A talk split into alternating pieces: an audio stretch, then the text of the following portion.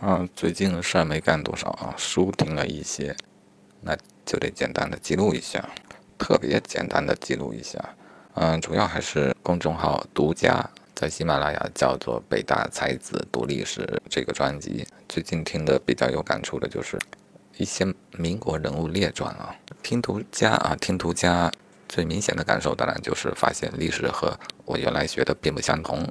怀疑自己读了个假历史，嗯，然后呢，又能发现历史中许多鲜活的细节啊，这两点让我觉得特别有收获。嗯，看了哪些人物呢？啊，先是王王国维，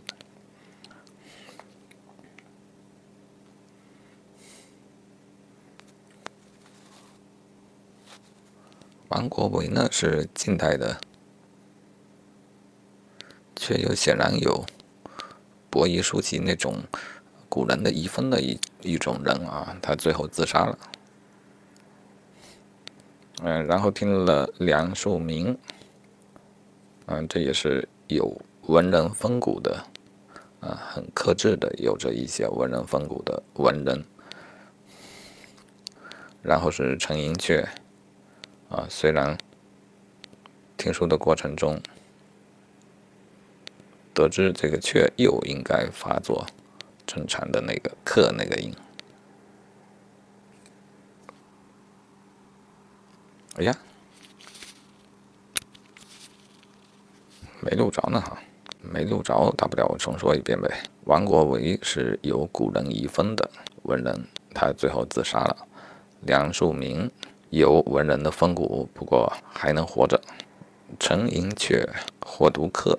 这事儿有争议啊，这个是比较专业的文人啊，与梁漱溟比起来，梁漱溟就显得草根了。陈寅恪呢是真正的文人世家的出身，而且他专专门研究一些精深的艰深的话题。好，然后就看了李大钊、陈独秀，对于那一段思想动荡的时期，每个人的表现还是很有感触的。陈独秀呢是先激进而后保守啊，但总体来说，他是一个。纯粹的文人虽然介入政治呢，但是其实是一个精神象征而已，甚至可以说是个傀儡。而李大钊呢，是先保守而后变得激进的一个人。他本来就是学政治出身了，因此最后呢，确实有一点过分用力的投身到政治里面去了，最终被北洋政府判处了死刑。然后我又对北洋政府产生了兴趣。又得知了许多之前不曾得知的事情，比方说吴佩孚、孙中山以及中国的共产党在苏共眼中的地位啊，以及他们的变化。嗯，这就是历史。虽然了解的越多越深入，越觉得之前许多想法被颠覆啊，但是了解的越多越深入，也越来越多的感受到细节的那种感人、那种有趣，啊，挺有意思的。